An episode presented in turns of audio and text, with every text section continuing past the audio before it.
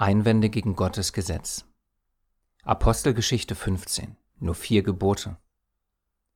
Darum urteile ich, dass man denjenigen aus den Heiden, die sich zu Gott bekehren, keine Lasten auflegen soll, sondern ihnen nur schreiben soll, sich von der Verunreinigung durch die Götzen, von der Unzucht, vom Erstickten und vom Blut zu enthalten. Apostelgeschichte 21, 25.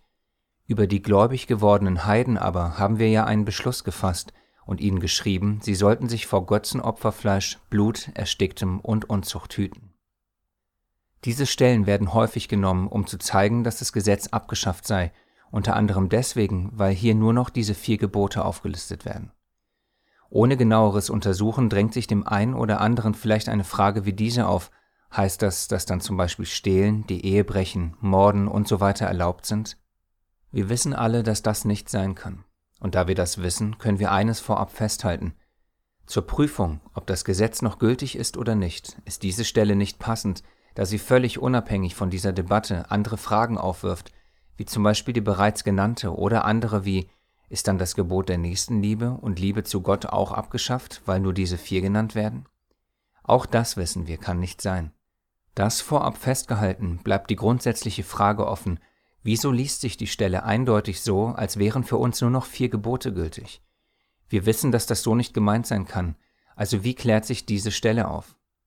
Tatsächlich genügt es auch hier wieder, wenn man sich die Stelle im Zusammenhang ansieht. Dazu gehen wir an den Anfang des Kapitels.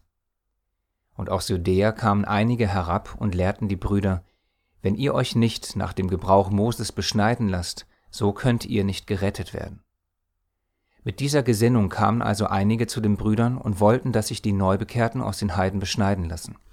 Es ging also darum, dass diejenigen, die ihr Leben lang noch nie oder kaum etwas von dem Gesetz Gottes, also den fünf Büchern Mose kannten, direkt dazu gezwungen werden sollten, sich im Nachhinein beschneiden zu lassen.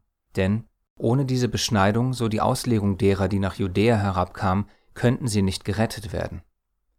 Man merkt in dieser Aussage sehr schnell ihre tief in ihnen sitzende pharisäische Gesinnung, die eine Rechtsprechung aus Werken des Gesetzes sucht, eine falsche Gesinnung, wie wir wissen dürfen.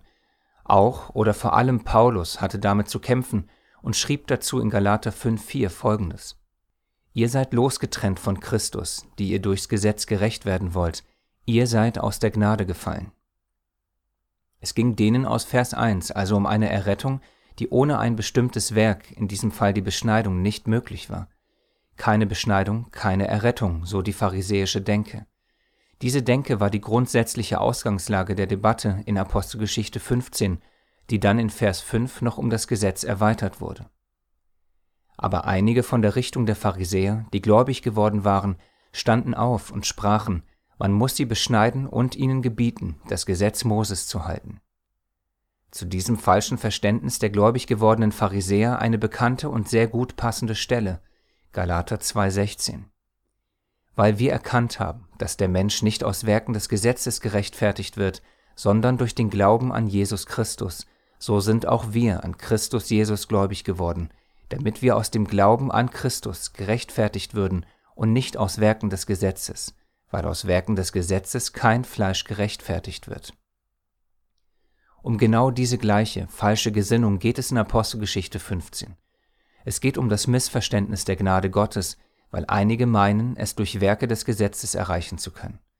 Und genau das gleiche Missverständnis haben wir auch heute noch, 2000 Jahre später.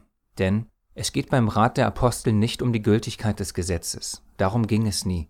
Es ging um den Punkt, dass irgendeine Tat außer dem Glauben nach dem Maßstab Gottes getan werden musste, damit man gerettet wird in diesem Fall die Beschneidung, Vers 1 und das Halten des Gesetzes, Vers 5. Das ist das sogenannte falsche gerechtfertigt werden aus Werken des Gesetzes, was aber, wie wir alle wissen, nicht geht, denn aus Werken des Gesetzes wird kein Fleisch gerechtfertigt. Es ist eigentlich ganz einfach. Paulus als auch die Apostel beim Konzil wussten das. Es ging ihnen vielmehr um Folgendes. Die Menschen, die den einzig wahren Gott und seine Wege so gut wie nicht kannten, sollten jetzt nach seinen Weisungen leben. Logischerweise ist dies aber anfangs kaum möglich, da man so gut wie gar nichts aus der Heiligen Schrift kennt bzw. kannte. Es entstand also ein Problem, das es zu lösen galt. Die Sache musste genau untersucht werden, denn eine solche Situation gab es bisher noch nie. Da kamen die Apostel und die Ältesten zusammen, um diese Sache zu untersuchen. Sie untersuchten die Sache und stellten fest, dass es viel zu schwierig für die Neubekehrten aus den Heiden war, alles direkt zu Beginn von ihnen einzufordern, da wie bereits erwähnt, sie ja so gut wie keine Gebote kannten.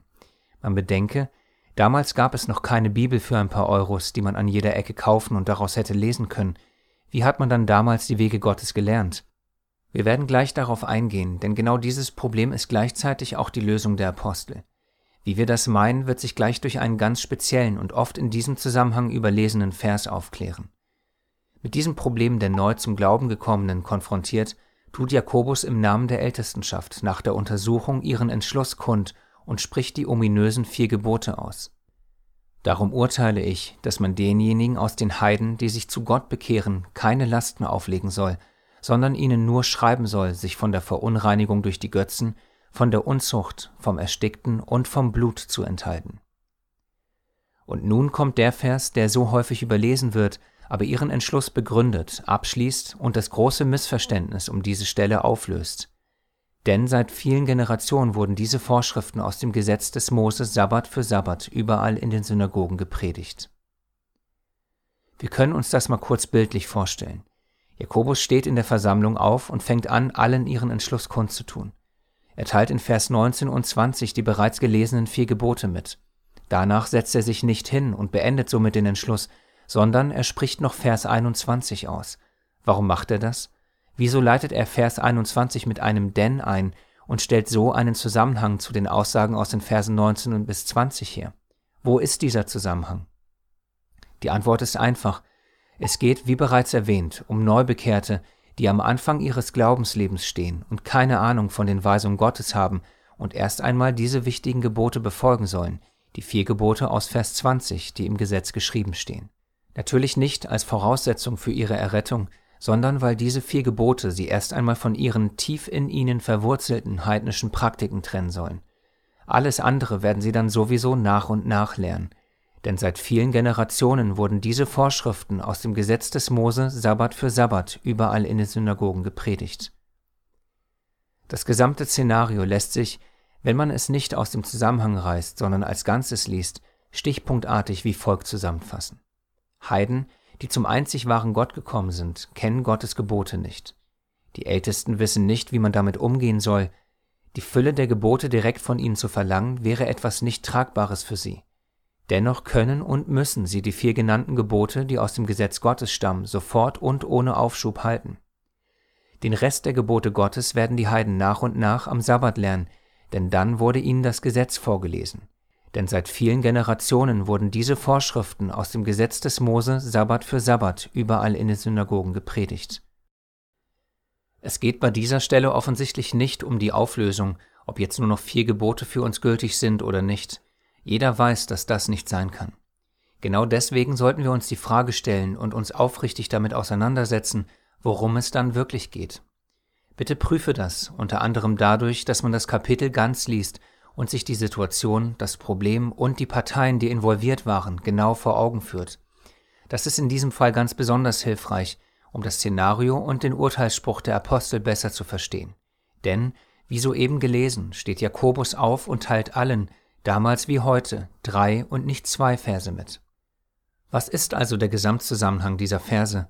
Wie lässt sich die Aussage in Vers 21 mit der aus 19 und 20 vereinen? Die Antworten auf diese Fragen sollten deshalb wichtig sein, weil der Entschluss uns betrifft, die Heiden, die sich zu Gott bekehren.